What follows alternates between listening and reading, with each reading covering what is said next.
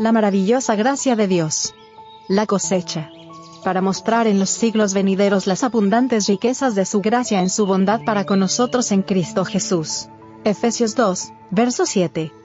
Nadie puede dejar que por su vida y su corazón fluya hacia los demás el río de bendiciones celestiales sin recibir para sí mismo una rica recompensa.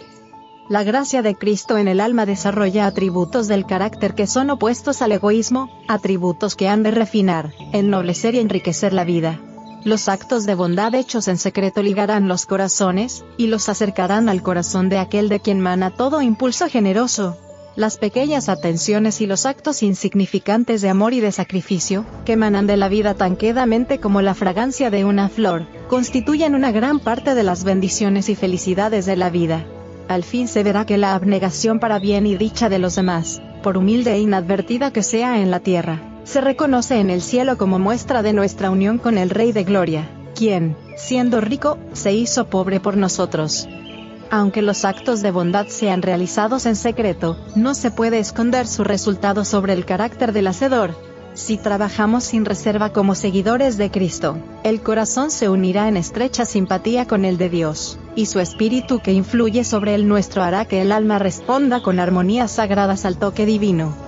El que multiplica los talentos a los que emplearon con prudencia los dones que les confió, reconocerá con agrado el servicio de sus creyentes en el amado, por cuya gracia y fuerza obraron los que procuraron desarrollar y perfeccionar un carácter cristiano por el ejercicio de sus facultades en obras buenas, segarán en el mundo venidero lo que aquí sembraron.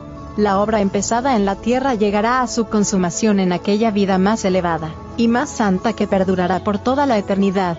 El discurso maestro de Jesucristo. Páginas 69 y 71. El que es rico para con todos los que le invocan dijo, Tead, y se os dará. Romanos 10, verso 12, Lucas 6, verso 38.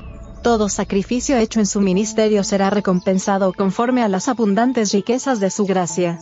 El deseado de todas las gentes. Página 214.